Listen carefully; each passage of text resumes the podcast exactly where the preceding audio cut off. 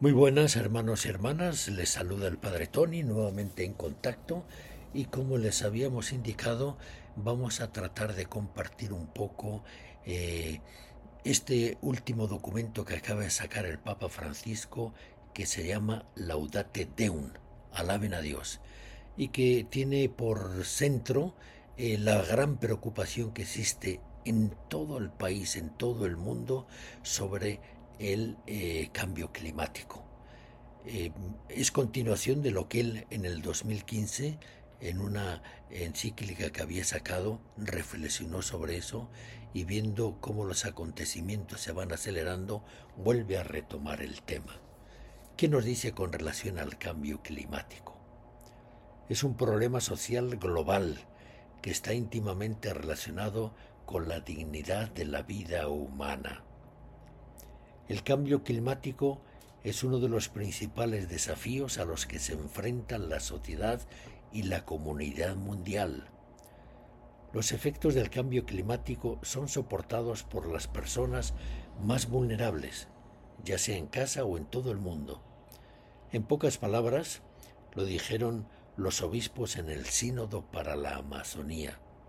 Los atentados contra la naturaleza tienen consecuencias contra la vida de los pueblos y para expresar de modo contundente que ya no se trata de una cuestión secundaria o ideológica, de un drama que nos daña a todos, los obispos africanos afirmaron que el cambio climático pone de manifiesto un impactante ejemplo de pecado estructural.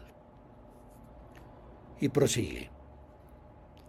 Por más que se pretenda negar, esconder, disimular o relativizar los signos del cambio climático, están ahí cada vez más patentes. Que observa cómo en los últimos años hemos sido testigos de fenómenos extremos, periodos frecuentes de calor inusual, sequía y otros tejidos de la Tierra. Una enfermedad silenciosa que nos afecta a todos. Sigue diciendo, es verificable que determinados cambios en el clima provocados por la humanidad aumentan notablemente la probabilidad de fenómenos extremos cada vez más frecuentes e intensos.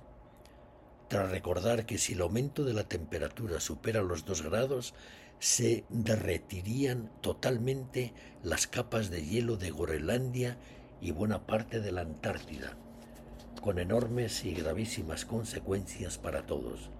Sobre los que minimizan el cambio climático responde, lo que estamos verificando ahora es una inusual aceleración del calentamiento, con una velocidad tal que basta una sola generación para constatarlo.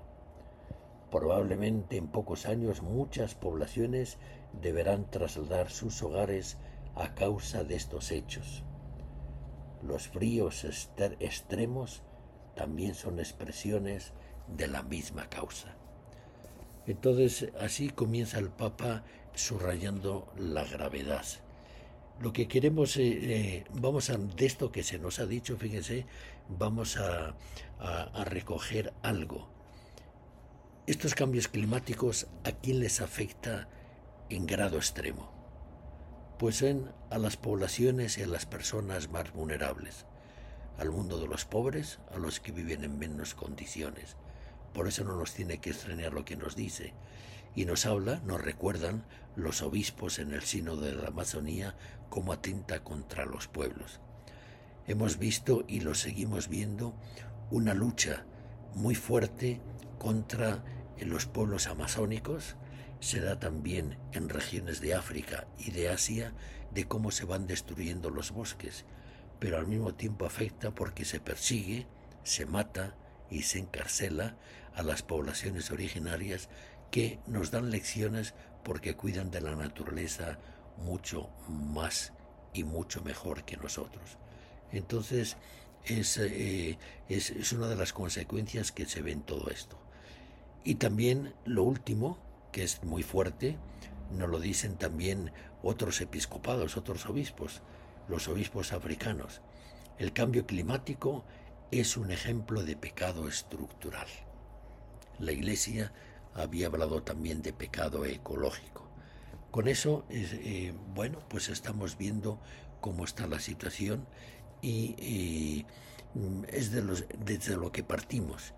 Y estas preocupaciones del Papa no solamente por hacer una mera elucubración en todas declaraciones bonitas, muy a tono con lo que se lleva nuestro mundo, sino sencillamente es un grave problema al que hay que ponerle atención porque las consecuencias serían muy graves.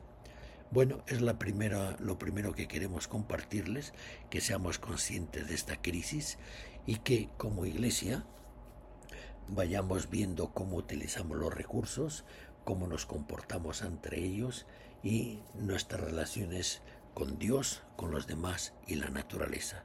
Que estas reflexiones nos ayuden a vivir como hijos de Dios y cuidar de la casa común que es toda la creación. Buen día y que el Señor los bendiga. Amén.